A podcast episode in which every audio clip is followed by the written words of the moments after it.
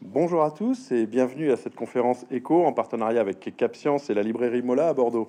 Alors nous accueillons aujourd'hui Audrey Dussutour. Audrey Dussutour, bonjour. Bonjour.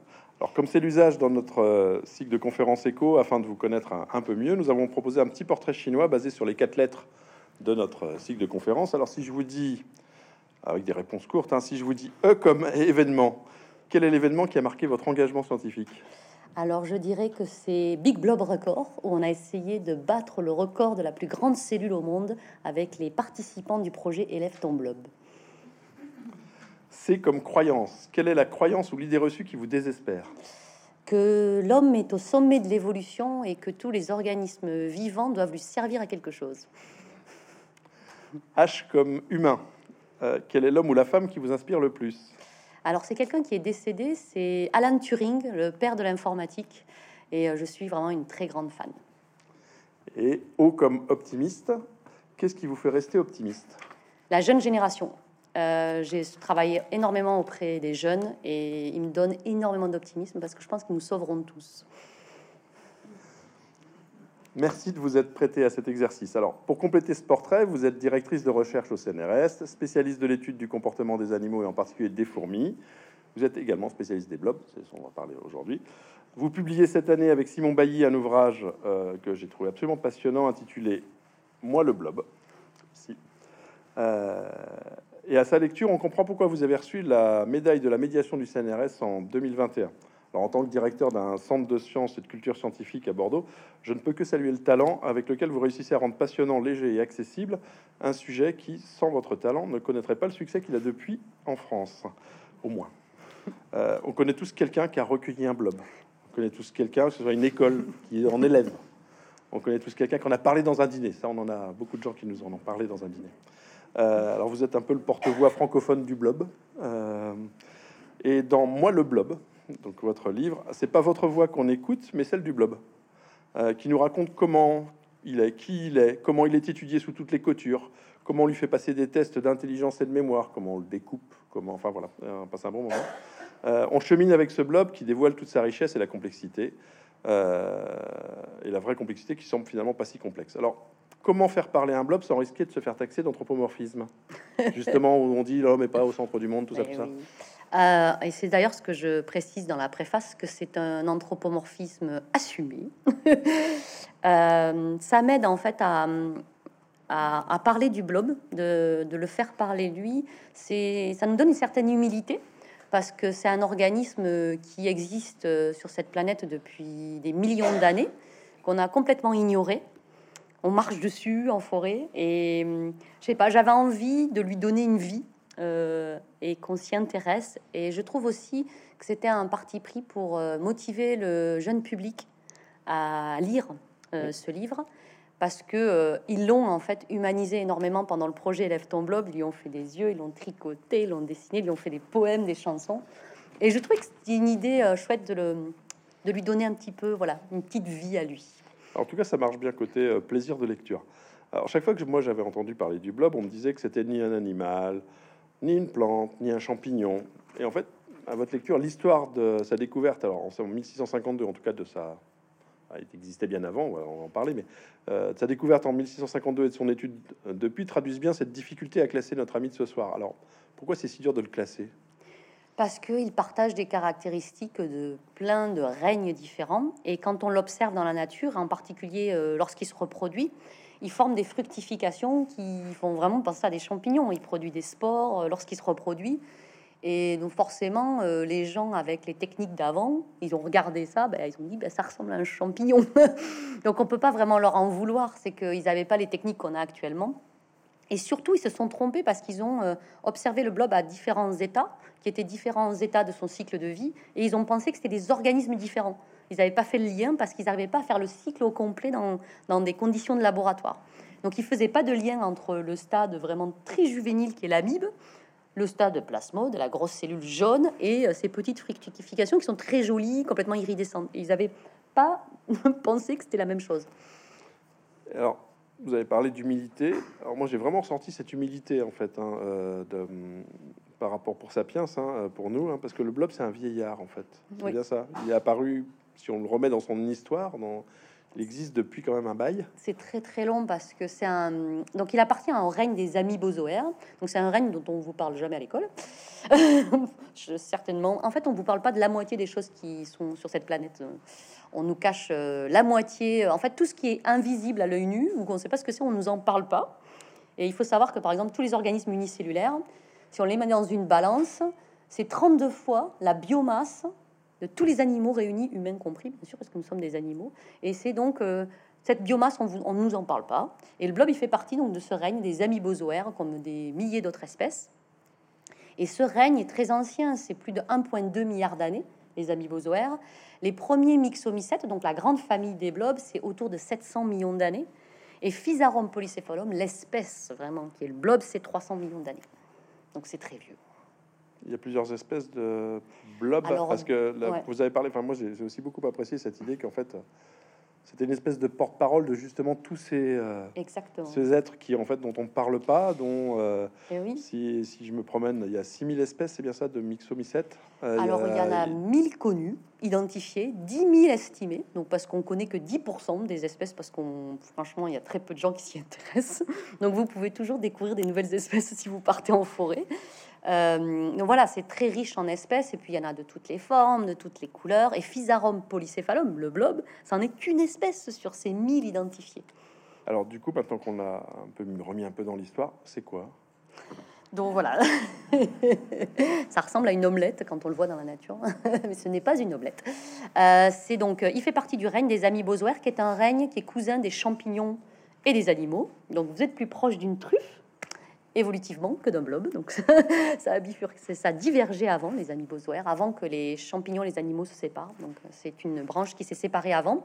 Et les amibozoaires, leur caractéristique, c'est qu'ils sont composés d'une seule cellule. Et elle a la capacité, cette cellule, de changer de forme, un petit peu comme de la pâte à modeler. Elle peut en fait faire des excroissances, elle peut avoir des petits bras comme ça. Et la plupart des amibozoaires, ils sont tout petits, vous ne pouvez pas les voir à l'œil nu. Mais dans ces amibozoaires, il y a cette classe, les myxomycètes, qui sont des amibozoaires qu'on peut voir à l'œil nu, qui sont bah, le blob, il peut faire jusqu'à plusieurs mètres carrés. Donc c'est une cellule géante qui est jaune, jaune comme le livre vraiment, euh, qui est, si on la regarde, sa morphologie, on va voir qu'elle est parcourue d'un réseau de veines. Et ça, c'est aussi perturbant quand on voit, on a du mal à imaginer que c'est une seule cellule parce qu'on voit un réseau extrêmement complexe de veines. Et nous, nos veines sont faites de plusieurs cellules. Donc c'est, euh, et donc voilà, c'est un organisme qui aime les sous-bois. Donc vous n'allez pas le trouver en pleine lumière, il fuit la lumière. Euh, les UV sont très dangereux pour lui et euh, que dans des milieux humides. Il va jamais se, dé- se déplacer, par exemple, sur du plancher, comme ça, jamais de la vie. Donc c'est sur toujours du bois humide. Et c'est un organisme qui va euh, dévorer des bactéries et des champignons dans la nature. Je peux en récolter demain? Oui. Alors 100% de chance. C'est une technique qui marche super bien, qui est décrite euh, à la fin du livre, qui s'appelle la technique de la chambre humide. Vous prenez des bouts de bois dans la nature. Il faut que ce soit du bois euh, bien pourri, hein, qui, est, qui soit resté dans la forêt bien une année par terre. Vous prenez ces bouts de bois, vous les humidifiez, vous mettez ça dans une petite boîte en plastique à l'abri de la lumière, et vous humidifiez votre bout de bois régulièrement. Il faut qu'il ne sèche jamais. Et vous vérifiez tous les jours un petit peu. Et normalement, au bout de 4 semaines à 6 semaines, vous avez 100% de chance de voir un myxomycète apparaître. Et donc ça, c'est très beau parce que vous pouvez avoir des oranges, des blancs. Les blancs et les oranges sont les plus fréquents. Et après, le- tout, la difficulté, c'est de l'apprivoiser. parce que Physarum polycéphalum, le blob, mange des flocons d'avoine, mais c'est pas le cas de tous les myxomycètes. et donc, il faut voilà la- l'apprivoiser en lui donnant des petits bouts de champignons, des choses comme ça. Et on peut les garder des nouvelles espèces comme ça. C'est très facile. On peut le garder combien de temps? Alors la vie d'un myxomycète, euh, si on le garde à l'abri de la lumière et qu'on lui donne à manger régulièrement, vous pouvez le garder pendant plusieurs années. Euh, et en plus, comme il peut rentrer en dormance, non oui voilà, Ouais. parce que quand les Alors, conditions, on va y venir parce que Ouais. ça, ça, ça- le Ça, cycle de vie d'un blob, euh, ouais, c'est presque flippant en fait. Enfin, vu de chez nous, la vie est simple, on est, on mange, on meurt. Enfin, c'est très simple. Oui, lui, c'est, il peut Euh, faire des pauses. Donc lui, c'est c'est quoi? Il fait, Ça se passe comment? Alors, Euh, le début de la vie d'un blob, c'est donc le blob produit des spores quand il arrive à maturité. Et ces spores, donc il faut imaginer, c'est des toutes petites billes qui font à peine 5 à 10 microns. Et ces spores, elles sont disséminées par le vent. Et quand elles arrivent dans un milieu humide, elles germent un petit peu comme une petite graine. Et vous avez une toute petite amibe qui fait 5 à 10 microns, qui est toute petite, qui va commencer à dévorer des bactéries dans son environnement. Et tant qu'elle trouve pas une autre amibe du type sexuel opposé, elle va, ce qu'elle va faire, c'est manger, se diviser, manger, se diviser, manger, se diviser. Vous pouvez vous retrouver comme ça avec des millions d'amibes. Et si elle trouve une amibe du type sexuel opposé, alors les blobs ont 720 types sexuels. Donc disons que faudrait qu'elle ait vraiment pas de bol de pas trouver chaussure à son pied. et donc si elle trouve euh, voilà une amibe du type sexuel opposé, elles vont fusionner et ça va former une cellule un peu plus grosse qui elle va commencer à manger et grandir par contre, grandir, grandir jusqu'à ce qu'elle soit visible à l'œil nu. Et tant qu'il y a de la nourriture et tant que les conditions sont au top, il grandit, grandit, grandit. Si d'un coup l'environnement sèche et que la nourriture commence à disparaître, il va commencer à percevoir ces stimuli dans l'environnement, il va se dire oula. Et là, il va rentrer en dormance. Et là, il peut rester comme ça pendant plusieurs années. Il attend que les conditions s'améliorent. il attend que l'humidité revienne, que la nourriture revienne, et donc il attend. Et si les, les conditions s'améliorent, ben là, il reprend sa petite vie, continue à grandir, continue à grandir, et il fait ça. Il n'est pas mort. Non. En dormance, en plus, il régénère.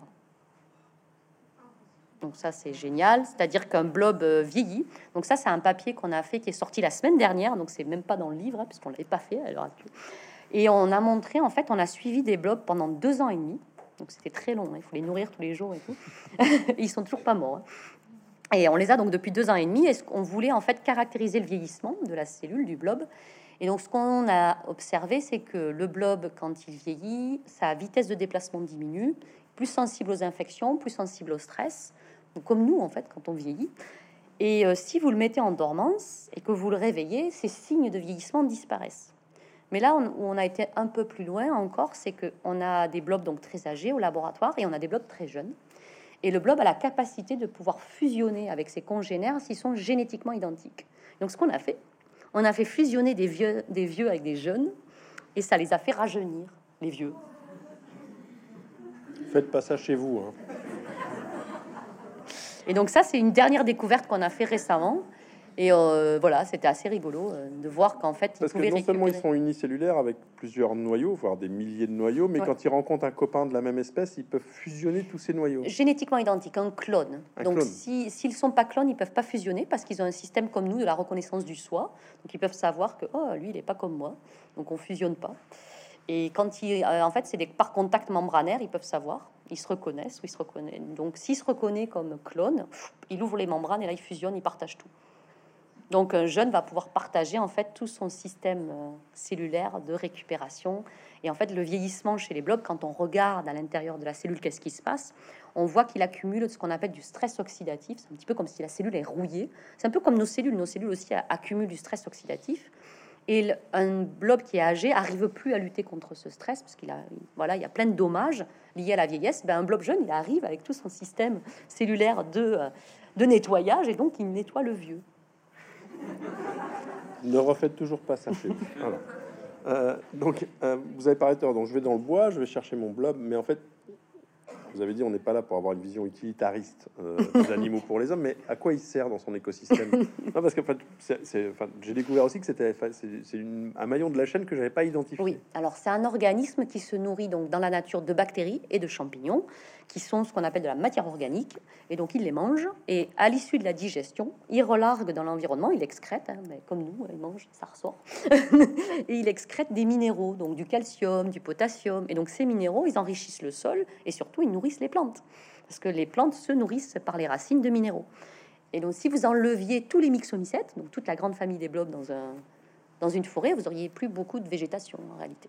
C'est le dernier maillon qui permet d'alimenter les arbres. Il en fait partie, Alors, on a compris qu'il était unicellulaire, il n'a pas d'yeux, il n'a pas d'oreilles. Euh, par contre, il appréhende son environnement. Oui. Et en fait, il a des sens. Enfin, oui, il a un système sensoriel. Euh, il peut percevoir, par exemple, la lumière, donc il la fuit. Euh, mais si on devait lui donner... Il aperçoit comment? Alors, il a des protéines euh, qu'on appelle des photorécepteurs qui réagissent à la lumière et qui vont donc signaler à la cellule qu'il est sous la lumière et qu'il faut partir. Et de même, il a des récepteurs sur sa membrane, qui sont aussi des protéines, qui détectent les stimulus chimiques dans l'environnement. Et donc, si on devait donner un goût, nous, on est très dominé par notre le sens visuel, la vision. Le blob, lui, s'il avait un goût qu'on devait lui donner, ce serait le goût. En fait, c'est comme s'il léchait le sol en permanence. Parce que c'est ça qui fait le blob. Il lèche le sol, il goûte le sol. Et euh, avec ses petits pseudopodes, il goûte le sol. Et dès qu'il découvre une substance chimique euh, qui est, euh, par exemple, un petit peu de sucre ou quelque chose comme ça, quelque chose qui est nutritif, eh ben, il va se déplacer un tout petit peu, il va regoûter, et si la concentration augmente, il se dit, ah ben, je vais dans la bonne direction, et il continue. Si la concentration dans cette substance diminue, ben, il recule, parce qu'il ne il va pas dans la bonne direction. Et donc, comme ça, il est, en fait, il, il vraiment, il échantillonne son environnement avec ses petits pseudopodes qui goûtent comme ça. D'accord.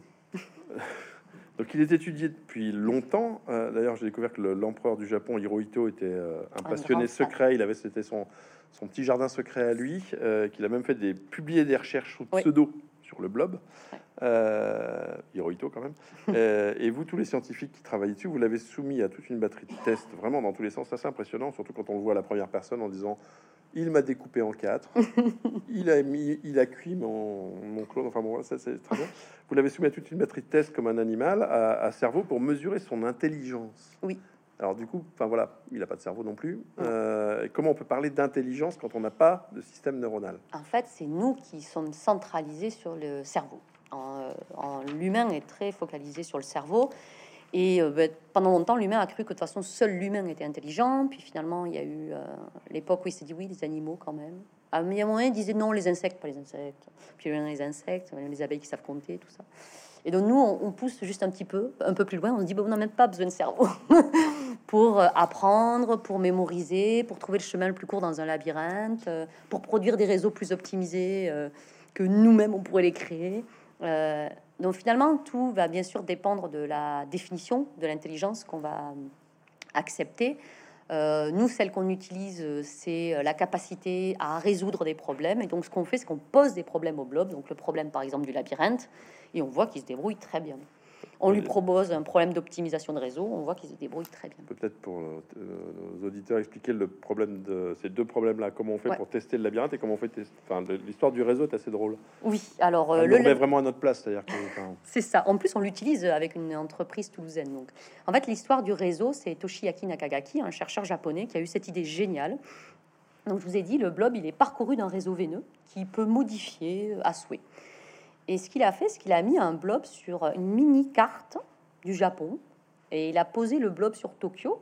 Et après, il a matérialisé toutes les villes autour de Tokyo par des flocons d'avoine. Donc le blob s'est déplacé et chaque fois qu'il trouvait un flocon d'avoine, sa nourriture préférée, il créait une veine en fait. Il élargissait une veine et au bout d'un moment, il a connecté tous les flocons entre eux. Et ce qu'a fait Toshi, c'est qu'il a extrait ce réseau construit par le blob, il l'a comparé au réseau construit par les ingénieurs euh, qui avaient construit le réseau ferroviaire japonais. Et euh, il l'a comparé en termes de d'efficacité, donc c'est-à-dire euh, quel est le chemin le plus court entre deux villes, la robustesse, si une route est coupée, est-ce que je peux quand même aller à Kyoto par exemple à partir de Tokyo? Et euh, le coût, parce que, parce que si en effet tout est connecté, ça coûte très cher aussi. Donc il a comparé ces trois paramètres et il s'est aperçu que le blob il produisait un réseau plus optimal. Et donc nous actuellement, on travaille avec une entreprise toulousaine qui s'appelle Labsoft, qui fait des logiciels et eux, leur problème, c'est euh, d'optimiser les réseaux de télécommunications pour limiter l'empreinte carbone. Parce qu'on se focalise beaucoup sur les avions, mais en réalité, euh, le plus gros producteur de carbone, c'est Internet, donc c'est les terminaux et les réseaux de télécommunications. Donc eux, ce qu'ils nous donnent, c'est des problèmes qu'ils ont, par exemple avec des data centers qui doivent être reliés. Et euh, qu'est-ce qui se passe, par exemple, si le data center de Marseille il est fermé, il marche plus, quel est le chemin que je devrais prendre, qui est le moins énergivore et donc qui produira le moins de, de CO2. Et donc, nous, on demande au blob. On crée des mini, des mini cartes de France avec des data centers. Et on dit au blob, bah, qu'est-ce que tu ferais dans ce cas-là Et ils nous donnent des solutions que nous, après, on traduit en algorithme. Et eux, avec leurs petits logiciels, font des petits logiciels d'optimisation de réseau. comme C'est votre chat GPT à vous. Exactement. On demande au blob. C'est un petit peu notre boule de cristal. et alors, dans les tests, parce que c'est passionnant, dans et tous ces tests sont vraiment bien décrits, euh, il y a même... Euh, des protocoles pour le refaire chez vous. On en reparlera dans, le livre, c'est vraiment passionnant. Il y a certains des tests sur lesquels j'aimerais revenir, notamment celui du bandit manchot. Ah oui. Oui, sur la capacité à faire des choix éclairés. C'est ça. Statistiques. Voilà. moi, je suis un blob, j'ai pas de cerveau, je fais des choix statistiques. Si vous pouviez. Alors, le bandit manchot, c'est euh, le problème de la machine à sous. Alors, pourquoi on dit bandit manchot? Parce que les machines à sous, elles ont qu'une molette comme ça, donc elle est manchotte, n'a qu'un bras. Et bandit parce que vous allez perdre la plupart du temps sur une machine à sous, c'est rare de gagner. Donc euh, on appelle souvent ça le bandit manchot. Et euh, donc euh, quand vous arrivez dans un casino et qu'il y a plein de machines à sous, vous avez deux vous devez osciller, vous avez un compromis à faire entre ce qu'on appelle l'exploration, c'est-à-dire tester toutes les machines à sous et essayer de trouver celle qui va vous rapporter le plus d'argent, et la phase d'exploitation qui est bon, ben, j'ai choisi celle-là et je vais continuer à tirer sur la molette pour essayer de gagner de l'argent. Et donc en fait, il y a un chercheur euh, australien, Christopher, qui a traduit ça pour les blobs. Donc ce qu'il a fait, c'est qu'il a posé un blob, donc il pouvait pas lui donner des petites machines à sous, hein. mais ce qu'il a fait, c'est qu'il a créé des fausses machines à sous pour le blob. Le blob, ce qu'il aime, c'est manger. Donc il a créé deux chemins que le blob pouvait emprunter. Et il y avait des chemins qui étaient plus ou moins récompensés. Et alors au départ, c'était très simple. Hein. Euh, il y avait euh, d'un côté, il, il pouvait, euh, par exemple, traverser une distance de 2 cm avant de trouver un petit bout d'avoine. Et de l'autre côté, c'était toutes les 2 mm, il y avait un petit bout d'avoine. Donc là, pour lui, c'était hyper facile d'y arriver tout de suite. Donc il s'est dit, bon, je vais complexifier. Et donc au bout d'un moment, c'est vraiment la différence entre les deux bras était quasi, enfin, nulle. Et il a même poussé le vis pour faire comme les machines à sous, les récompenses étaient distribuées de manière complètement aléatoire. Et là, le blob y arrivait toujours à choisir le bras le plus récompensé. Ensuite, il a carrément designé des mini-flancs qui étaient plus ou moins concentrés. Donc là, le blob, il devait faire des calculs hyper compliqués, finalement, pour savoir quel était le bras le plus concentré. Et il y arrivait quand même. Et sa stratégie au blob, c'était je m'étale sur les deux bras sur sept sections de 2 mm exactement. À chaque fois, c'était vraiment sept sections. Et je fais la moyenne. Ce bras me paraît plus récompensé, je vais vers ce bras. Et je fais comment la moyenne? Enfin, Moi, ça m'a fasciné, cette, comment je fais la moyenne alors que je suis un... Exactement, c'est bien la question, c'est que dans l'article dans scientifique, ils, ne peuvent que constater euh, qui fait la moyenne. Donc en fait, ils ont, été, ils ont euh, utilisé plusieurs modèles mathématiques de calcul et ils se sont aperçus que le blob, il faisait une simple moyenne. C'était le seul, le seul modèle qui pouvait prédire les résultats qu'ils avaient obtenus. Et donc le blob, il intègre de l'information euh, par des récepteurs.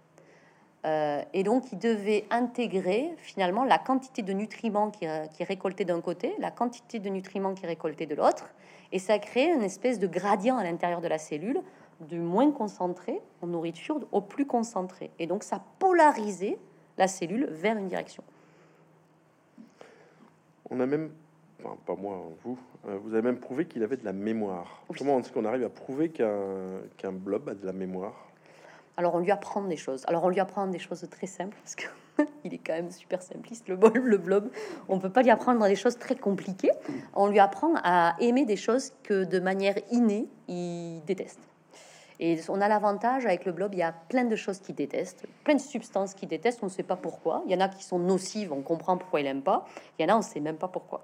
Par exemple, le blob, il déteste la vanille. Ce n'est pas nocif pour lui. Euh, ça n'affecte pas sa croissance, mais il n'aime pas. Et donc, ce qu'on fait, c'est qu'on lui apprend à ignorer ces choses qu'il n'aime pas. Donc, l'expérience est assez simple. Il y a le blob. De l'autre côté d'un pont, il y a une source de nourriture qu'il adore. Et sur le pont, il y a la substance qu'il n'aime pas. Et donc, s'il veut manger, il n'a pas le choix de traverser. Et donc, la première fois qu'il traverse, mais vraiment, il y va à reculons, il essaye de tricher, de passer à côté. Ça va durer des heures. Et puis, quand il est arrivé enfin à sa nourriture, on lui dit ben, tu recommences. Si tu veux manger, il faut que tu retraverses un pont. Et on fait ça plusieurs fois, euh, six fois en fait. Et à la fin, ce qu'on voit, c'est que le blob, ben, il traverse le pont comme si euh, la substance n'existait plus. Il s'y habitue. Et euh, donc ça, c'est une forme d'apprentissage qu'on appelle l'habituation. C'est une forme, la forme la plus simple d'apprentissage qu'on va retrouver chez tous les animaux. Et on teste en fait sa mémoire en, en le testant après l'avoir habitué pour voir combien de temps il s'en rappelle. Bon, c'est deux jours, pas plus. Mais je fais pas beaucoup mieux, mais euh, si on l'endort, il peut s'en rappeler plus d'un an, parce que si on l'endort et qu'on le réveille un an après, il s'en rappelle. Par contre, donc il peut garder ça pendant la phase de dormance. D'accord. Et, et il peut la transférer à ses congénères. Ça, c'est assez incroyable. Tout le monde rêverait de faire par ça. Par fusion? Par fusion. Imaginez que vous pourriez serrer la main de quelqu'un et récupérer toute sa connaissance. Ben, le blob, quand il fusionne, il récupère toute l'information de notre blob. Donc, si on a fait des expériences comme ça où on avait habitué des blobs, par exemple, à ignorer la caféine, ils détestent la caféine, les blobs. Et donc, on l'avait fait, fusionner avec un, et le naïf, finalement, récupérait l'information. Et on a fait des chaînes comme ça de quatre blobs. Donc, un blob qui, qui avait appris que la caféine, c'était inoffensif, et quatre blobs en chaîne comme ça, et ça passait de blob en blob l'information. Donc, c'était assez incroyable. Vous avez dit tout à l'heure que vous détestiez qu'on utilise la nature pour servir à quelque chose, mais si ça devait nous servir à quelque chose, D'abord, je vais répondre. tout le monde se pose la question, a une, une folle envie de manger du blob. Euh, est-ce que ça se mange? Est-ce que ça peut servir pour la médecine? Est-ce que ça peut servir contre le changement climatique? Est-ce que ça peut servir euh, pour gagner au casino? On a vu que oui. Il faut, arriver avec son propre blob, tout ça, c'est un peu compliqué. Mais alors, euh, le blob, c'est marrant qu'on me demande toujours si on peut le manger. Ça, c'est quelque chose qui me surprend. Alors, je sais pas si c'est parce que c'est un unicellulaire qui ressemble à une omelette, mais il y a vraiment quelque chose. Hier, euh, j'ai fait un Twitch sur Arte, on m'a posé 100 fois la question est-ce qu'on peut le manger? Est-ce qu'on peut vraiment le manger? Alors, vous pouvez le manger si vous voulez. Alors, déjà, c'est un petit peu indigeste, mais surtout, c'est pas bon. C'est pas du tout bon, quoi. Et chaque fois, je l'amène dans les écoles, il y a toujours un petit malin, toujours, qui en mange un petit morceau. Mais toujours, c'est pour faire, voilà, pour épater la galerie, tout ça. Et donc j'en profite pour demander bon ça a quel goût? Et j'ai tout entendu, mais c'est jamais, ça m'a jamais donné envie. Euh, yaourt moisi, vomi, et mon préféré, ça a le goût de la forêt. C'est génial, ça, a le goût de la forêt. donc euh, non, on va, on peut pas en faire. Et vaut mieux manger finalement les flocons d'avoine directement. C'est bien meilleur que, bien meilleur que le blob. Après, est-ce que ça peut servir il, y a, euh, des, En Amérique centrale, il y a des, oui. il y a des utilisations rituelles. Oui, mais pas Fisarum. Ils mangent un autre blob. Mais oui, ils en mangent avec des tortillas de patatas. Ils mélangent ça avec des patates. Et euh, en Europe de l'Est aussi, les gens les mangent pour chasser les maladies. C'est un rituel dans les communautés tziganes. Moi, j'ai pas essayé, honnêtement. Ça m'a jamais. jamais mangé de blob? Non, j'ai jamais mangé de blob. Et pour euh, le côté médecine, oui, en fait, le blob, il produit des substances qu'on appelle bioactives, c'est-à-dire qu'ils vont avoir un effet sur des d'autres cellules. Donc, ça peut tuer, par exemple, euh, Escherichia coli. Alors, si les gens ont déjà eu des infections urinaires, ils connaissent bien Escherichia coli. C'est la bactérie qui donne des infections urinaires. Après, euh, ça peut avoir une efficacité sur certaines mycoses, sur certaines cellules tumorales aussi. Et ça peut être utilisé aussi comme des véhicules. Il produit en fait un une petite molécule qui s'appelle la polycéphine, d'où polycéphalome, polycéphine. C'est une petite molécule qui pourrait permettre de véhiculer des médicaments euh, à l'intérieur du corps. Et en fait, la difficulté quand on développe des molécules comme ça pour véhiculer des médicaments, c'est souvent euh, l'organisme les attaque et les détruise. Donc ça n'arrive pas jusqu'à l'endroit où ça devrait arriver. Ou bien l'organisme n'arrive pas à s'en débarrasser. Et là, l'avantage de la polycéphine, c'est que le système immunitaire ne s'alerte pas quand il la perçoit et que le corps le, sait très bien la métaboliser après. Donc euh, c'est un des plus gros espoirs sur cette molécule. Vous êtes combien d'équipes dans le monde à travailler sur le blob? Oh, On n'est pas beaucoup. Alors en France, on est deux. En fait, deux équipes, donc deux chercheurs. il y a Christophe Thirier, qui est à Rennes, qui travaille sur Physarum depuis 30 ans. Il travaille sur l'épigénétique. Et moi, je suis à Toulouse. Bon, maintenant, par contre, j'ai convaincu plein de collègues à travailler dessus. Donc maintenant, on est un peu plus nombreux. Mais bon, ils font ça euh, plus en collaboration. Euh, là où il y a le plus de chercheurs, c'est au Japon, parce que c'est culturel. Donc l'empereur Hirohito était un grand fan des myxomycètes, et cette recherche a vraiment euh, émergé au Japon. En Australie, ils sont deux. Aux États-Unis, ils sont un peu plus. En Allemagne, ils sont quand même six. il n'y en a pas en Espagne ou en Italie. on n'est pas beaucoup. Quand on se voit, on se connaît tous. Une cinquantaine, quoi. Au, grand rassemblement international du blob, tout ça.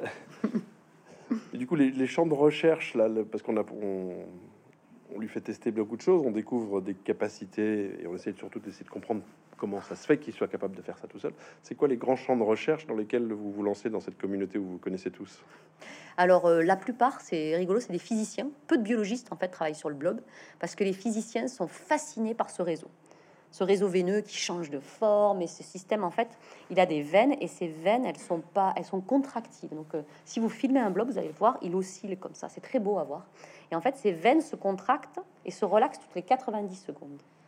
Et à l'intérieur de ces veines coule un liquide qu'on appelle l'endoplasme qui a la même fonction que le sang qui est jaune vif et qui transporte en fait les nutriments l'oxygène dans cette cellule qui est géante et les physiciens, ce qui les intéresse, c'est de voir comment se fait cette construction du, réseau, comment elle est coordonnée, parce que c'est vraiment quelque chose qu'on ne sait pas du tout.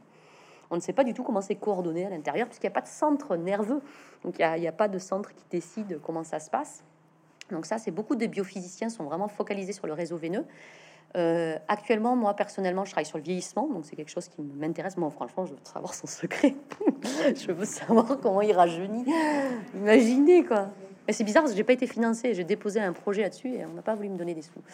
C'est peut-être par pour la portée que ça pourrait avoir après euh, sur la société, le danger.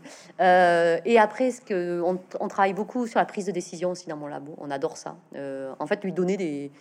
Là, en ce moment, on travaille par exemple sur l'ambiguïté des stimuli, c'est-à-dire qu'on demande au blob de choisir entre des, des choses qui sont complètement ambiguës, c'est à la fois bien et pas bien.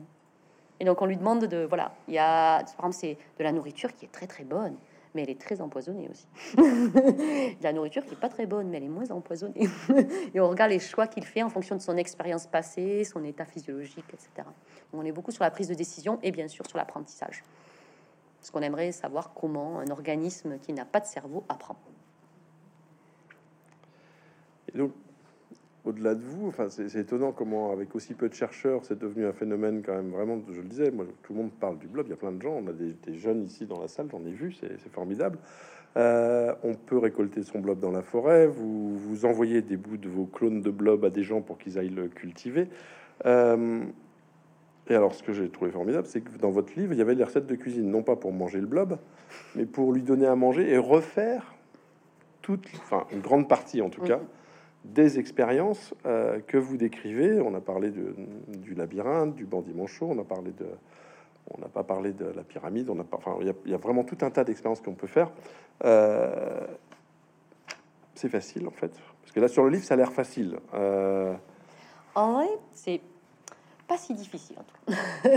Euh, on a réussi quand même à en faire faire des expériences à 14 000 personnes qui étaient complètement naïves il n'y a pas longtemps dans un projet de sciences citoyennes. Donc travailler avec le blob, c'est faisable, ça demande un peu de rigueur, mais euh, les enfants sont tout à fait capables de travailler, de faire des expériences. Il y a deux semaines, j'avais trois stagiaires de troisième avec moi, euh, toute la semaine, vraiment avec moi toute la semaine. Et euh, je leur ai fait faire des expériences, ils se sont très bien débrouillés, ils ont fait des super résultats. Et il y a même le jeudi, dans la semaine, j'aurais dit, bon, ben maintenant, vous, vous faites l'expérience que vous aimeriez faire. Donc il y en a un qui a fait un labyrinthe, euh, il y en a un qui a fait une petite cafétéria, et puis il y en a un qui a fait le réseau Corse, c'était très drôle. petite...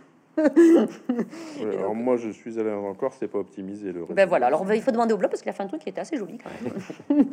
et, euh, et, ils l'ont fait, euh, et ils, enfin ils sont arrivés sans mon aide, et c'était cet enthousiasme populaire, il n'a pas un intérêt en termes de sciences participatives pour justement avoir un volume de données qui viendra alimenter la recherche? Alors déjà, oui, ça, il y a un volume de données, et surtout dans notre le dernier projet de sciences participatives qui s'appelle donc Derrière le blob la, recherche, qui était porté par le CNRS, c'était un projet qui avait pour but de sensibiliser les gens au réchauffement climatique, puisqu'il devait étudier les effets des changements de température sur les blobs.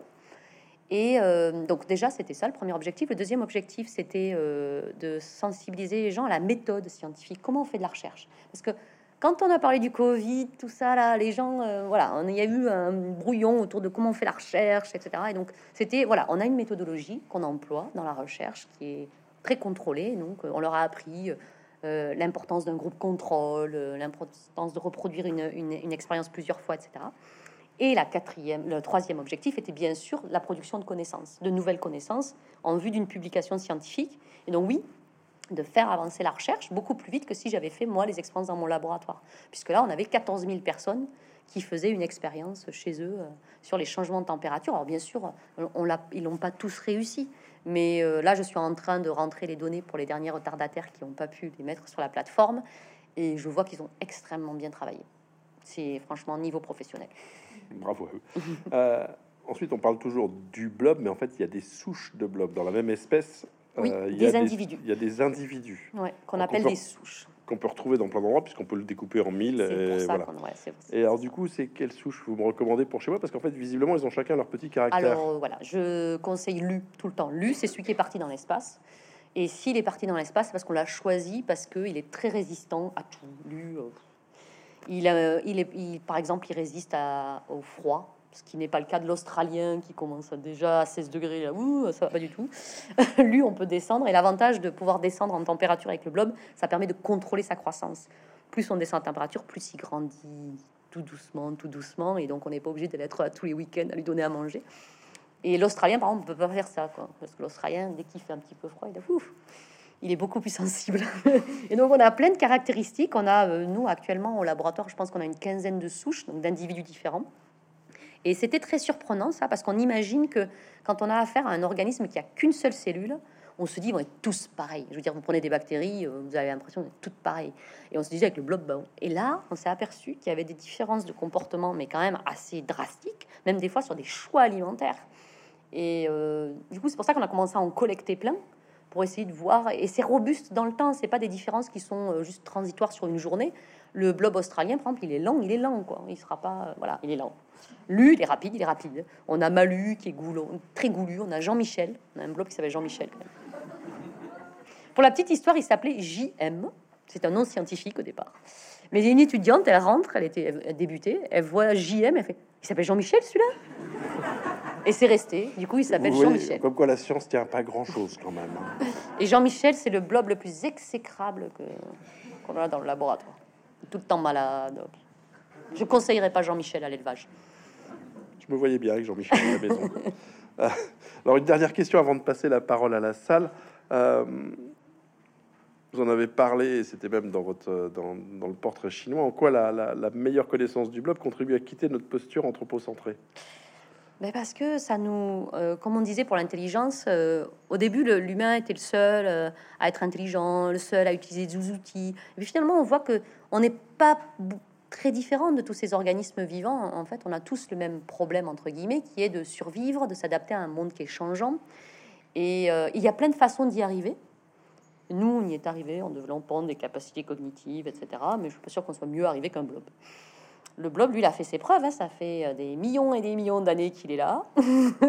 il nous survivra certainement. vous le remettez dans une, dans un, c'est une image que j'ai bien aimée. Vous partez de, vous remettez le blanc sur une échelle, le blob, pas le blanc, le blob, sur une échelle d'une journée qui commencerait avec Lucas, notre plus vieil ancêtre vivant, c'est-à-dire l'ast. Euh, c'est quoi le Lucas? C'est la last. Euh, Alors l'ast unicellulaire.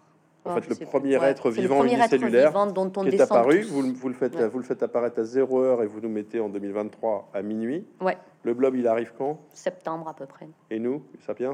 Ah, nous, le 31 décembre à 11h45, même pas. on parlait d'humilité et de rapport à la nature. Moi, ça m'avait beaucoup frappé en me disant voilà, ce, truc-là vit quand même. Enfin, c'est comme les bactéries. Les bactéries, elles, seront là bien après nous. Elles, elles, ont été les premières, elles seront les dernières.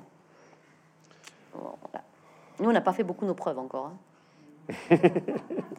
échelle évolutive. Du coup, sur cette note d'optimisme, on va, voilà, on arrive au terme de cet échange. Audrey Dussutour, merci infiniment d'avoir pris le temps de lever le voile sur euh, ce pan passionnant de la biodiversité. Je rappelle le titre de, de cet ouvrage que j'invite vraiment tout le monde à lire parce que c'est à la fois un plaisir et, euh, et, un voyage. Moi, le blob aux éditions Humaine Science. Euh, vous trouverez le, cet ouvrage au fond de la salle à la fin de la séance, dédicace à suivre, et à la librairie Mola ou sur mola.com. Merci beaucoup, Audrey Dussutour.